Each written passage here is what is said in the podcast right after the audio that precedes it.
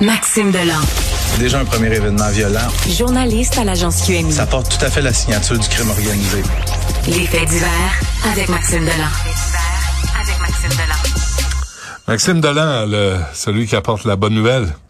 Hein? Oui. Toujours une bonne nouvelle. Il y en a un qui vient de tomber. Oui. Euh, Dominique Blanchette, on en a déjà parlé, c'est un professeur, un, ex-professeur de 28 ans d'une école primaire de Montréal-Nord, vient tout juste de plaider coupable à plusieurs chefs d'accusation de nature sexuelle à l'égard de mineurs. Euh, parmi les victimes, on parle de plusieurs euh, étudiants, étudiantes du secondaire et même du primaire. Les crimes qui étaient reprochés se sont étalés durant cinq ans entre 2017 et 2022. Fait que ça vient tout juste de tomber. Euh, restera à voir quelle peine. Sentence à domicile, j'espère. Faudrait pas le, faudrait pas qu'il soit traumatisé, le pauvre garçon. Ouais, ouais je décroche pas de la citation du gars de la SAC. Est-ce que ça aurait pu être pire? Ça, ça, aurait pu être pire. Oui, ça aurait pu être pire. Euh, un enfant de deux ans blessé? Ouais, c'est euh, ça s'est produit ce matin, euh, un peu après 8 heures, sur la route 139 à Actonville. Donc, le petit bonhomme de deux ans, il est dans le véhicule. C'est sa mère qui conduit, évidemment. Et sur la route 139, à un moment donné, la mère perd le contrôle de son véhicule, entre en collision avec une voiture qui s'amène en sens inverse. Cette voiture-là fait des tonneaux, tombe dans le fossé sur le toit.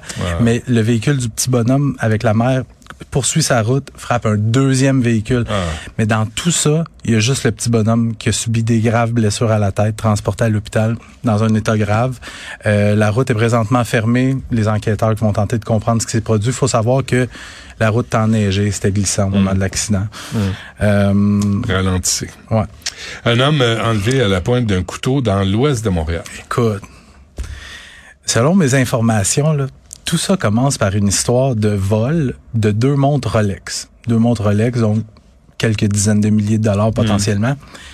Hier soir, le gars qui aurait volé ces montres-là est retracé par le propriétaire des montres dans un café, dans le stationnement d'un café Starbucks à Dollars des Ormeaux.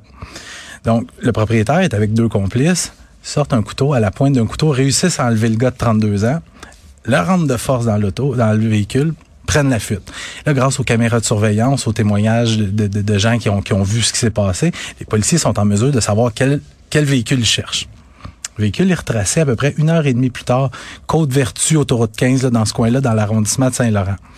Les policiers le prennent en chasse et là, à ce moment-là, la victime, on ne sait pas si c'est lui-même qui s'est lancé en, bas du véhicule ou s'il a été poussé à l'extérieur du véhicule, mais un véhicule en mouvement. Euh, et à un certain moment, les suspects abandonnent le véhicule, écoute, prennent la fuite à pied, traversent l'autoroute 15 en courant. Finalement, il y en a un qui a été arrêté, il y en a deux autres qui sont cherchés, recherchés la victime dans ce dossier-là a subi des blessures par arme blanche. On parle de lacération et tout ça. On dirait un film des frères Cohen. Film de euh, série B. Raising Arizona. Là. Tu sais, c'est ça a l'air complètement ridicule. Oui, Et en passant, se jeter en bas d'un véhicule en marche, là. C'est pas comme d'un film que non, tu, fais un roulé-boulé, là, tu t'atterris sur un lit de pissenlit. Mais ça marche pas. Mais une histoire très similaire s'était produite il y a quelques années. Je me souviens, j'avais couvert ça. Euh, un gars qui avait été enlevé dans un stationnement de restaurant puis il, avait été projeté à l'extérieur du véhicule sur l'autoroute 13. Lui était mort sur place. Ben, je comprends. Euh, dans ce dossier-là, mais il n'y a pas de danger pour la vie de la victime. là, les policiers sont, sont en pleine enquête. On va essayer de démêler tout ça. C'est quoi cette histoire-là? Beaucoup de, temps, de temps de libre. Euh, un adolescent de 15 ans, on en parlait tantôt, ouais, poignardé. Je suis allé hier couvrir ça. les, là, ça se multiplie, là, les, les, les, événements de violence dans les écoles secondaires. Ça se passe hier. Les poignardages. Il va falloir qu'on trouve un mot parce qu'on n'a même pas de mot en français. Des attaques à l'arme blanche, des attaques au couteau. Ça veut rien dire. Une attaque au couteau. poignardé. Mais tu le disais tantôt. Euh, quand tu as 15 ans, puis tu rentres un couteau dans la peau d'un autre jeune, en fait, le, suspect dans ce dossier-là, c'est un adolescent, là. Mais ça se passe hier, vers la fin de l'heure du dîner. C'est directement devant l'entrée principale de l'école secondaire Jacques Rousseau. Il y a un jeune de 15 ans, un jeune de secondaire 4, qui est attaqué par un, autre, euh, un autre mineur sort un petit couteau. Tu vas me dire c'est un petit couteau suisse, c'est une lame de quoi, ah, deux pouces? mais c'est assez, c'est assez, ben c'est assez pour causer des, des graves blessures.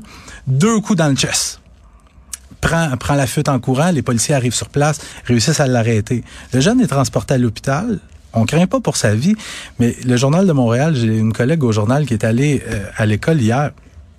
parce que nous, on nous tenait à l'écart, on voulait pas euh, qu'on parle aux jeunes.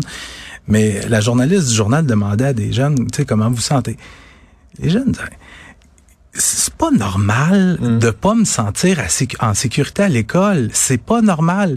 Puis ça, cet événement-là, c'est le plus récent d'une longue liste d'événements. Tu sais, TVA en parlait récemment. Ils ont fait une série de reportages sur les bagarres dans les écoles, des, des gens, des, de l'intimidation, puis à la sortie des classes, tout le monde qui frappe quelqu'un, puis on filme ça, puis on met ça sur les réseaux sociaux.